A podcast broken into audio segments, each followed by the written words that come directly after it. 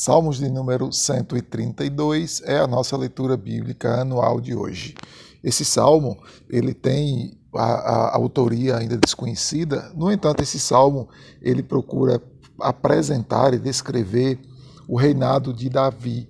A gente observa nas palavras aqui que se refere a Davi e o início do salmo já diz isso, já se refere ao rei Davi como se fosse uma oração de gratidão ou um reconhecimento sobre o trono de Davi, o reinado de Davi. A gente vai ver aqui duas divisões claras, do verso 1 ao verso 10, mostrando como Davi se apresentou, se dedicou e se interessou para que pudesse resgatar a arca da aliança, é? que ali representava a presença de Deus no Antigo Testamento, e ao mesmo tempo mostra como Davi também construiu e dedicou-se a construir o templo do Senhor. Então a narrativa aqui é bem clara a respeito disso e demonstra todo o esforço de Davi então em servir ao Senhor, em encontrar um local aonde de fato Deus fosse adorado, um lugar organizado.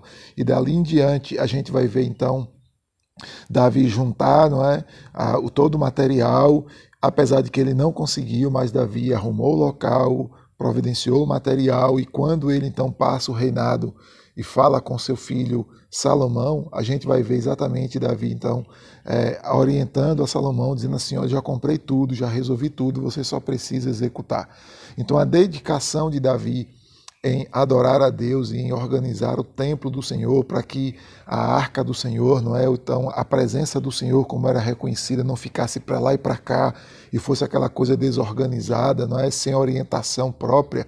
Davi então se interessa aqui na linguagem do próprio Salmo e na linguagem do Antigo Testamento arrumar a casa do Senhor, o templo do Senhor. Não é? Aí, aí fica então reconhecida como um ambiente como local do templo, o local onde Deus haveria de cuidar do seu povo ali, a presença de Deus seria acessível a todo o povo. É isso que representa aqui a casa do Senhor e o templo do Senhor no Antigo Testamento. Davi então faz isso e a gente vê então no verso de número 11 em diante até o 18, uma descrição de que a resposta de Deus ao cuidado de Davi, a construção de Davi e a intenção de Davi em providenciar um templo para o Senhor, resolve então e resulta na bênção de Deus sobre o seu povo, para que o seu povo pudesse então é, prosperar e crescer e desenvolver. E aqui Deus então faz a promessa de que o descendente de Davi, ou os descendentes de Davi, seriam para sempre reis. Aqui é curioso agora porque a gente vai encontrar em determinado momento da história que, por causa do pecado, Deus tira essa sequência de reinado sobre a descendência ali de sangue de Davi. No entanto, a gente vai ver de que Deus cumpre isso e Deus vem cumprindo isso através do seu filho Jesus Cristo. Jesus é da descendência de Davi, é da origem da, da, da família de Davi. Então, Cristo é agora o único herdeiro do trono de Israel, do povo de Deus, o único que governa e governará sobre o povo de Deus. Aqui a gente usa, vê muita expressão, por duas vezes a expressão ungido, não é para que Deus abençoe e receba o seu ungido. E é exatamente isso que Jesus Cristo é. Ele é ungido de Deus, ele é o Messias, não é?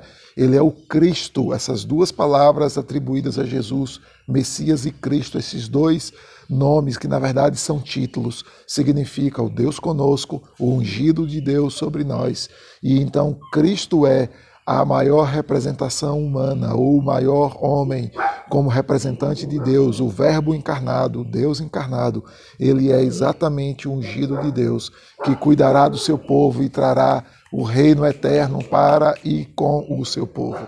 Então, Cristo é hoje o nosso grande rei, é o rei dos reis, é o senhor dos senhores, é aquele que se assenta no trono de Davi, é aquele que reina para sempre, é aquele que tem a sua majestade gloriosa dada pelo próprio Senhor e que vem resgatar e vem dar ao seu povo a vida e vida em abundância. Me segue que te ensino no caminho e até a nossa próxima leitura bíblica, querendo Deus.